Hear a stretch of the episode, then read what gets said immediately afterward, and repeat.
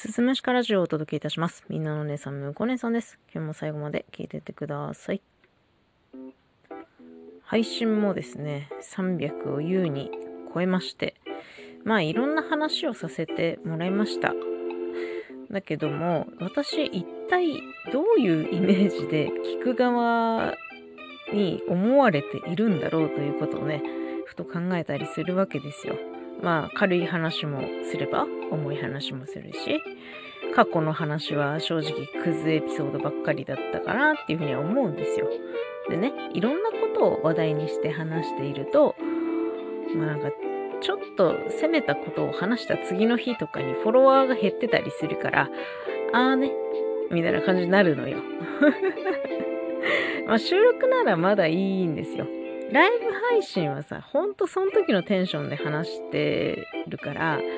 もしかしたらキャラブレみたいなものがすごいんじゃないかなって思うんですよね。なんかこう、個人的には、ゆるゆる雑談してる時も、トークについて熱くなっている時も、月水話とか下ネタで笑ってる時も、どれも本当の私だし、別にどれもこう取り繕ってるとか偽ってるつもりは全然ないんですけど、あ、むこ姉さんってこんなこと言う人なんだってもし離れていく人がいるならその人一体私にどんな人物像を期待していたんだろう。私はね人と関わる時の心の保ち方としてその人に期待しないということを結構心がけているんですよ。私の理想像通りであることっていうのはねあんまないよね。やっぱ少ないと思いますよ。それをこう一方的に期待して押し付けてしまうのは危険だと思っていてまあね期待しないでいるとああこういう人だったんだって勝手になんか裏切られた気分になることっていうのはないからまあ自分自身がダメージを負わなくて済むんですよ。だからまあ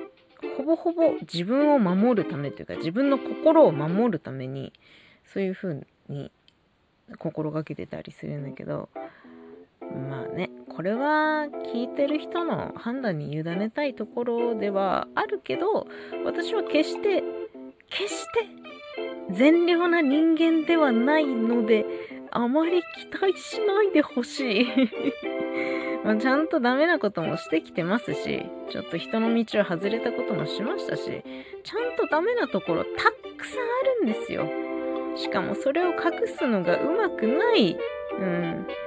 初めからね、あ、もう子姉さんってダメなやつだな、クソだな、みたいなくらいでいてくれた方がお互いにとってもきっと楽だと思うんですよ。そう。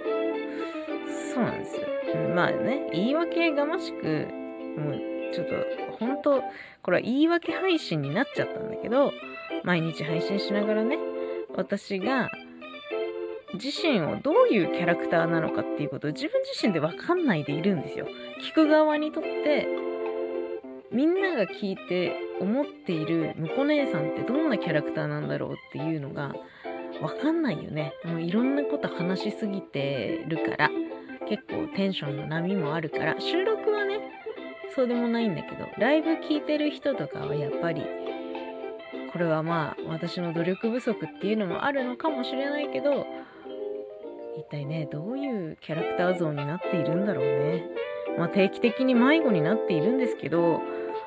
いっそのこともう自分探しを配信の目標にした方がいいのではっていうふうにちょっと思っててまあもうすぐこう音声配信を始めて1年になるんだけど2年目に差し当たっては自分探し自分のキャラクター探し自分のキャラクター固めみたいなところをちょっと目標にしたいなってなんとなく思ってますね。うん。今日はちょっとね、そんな、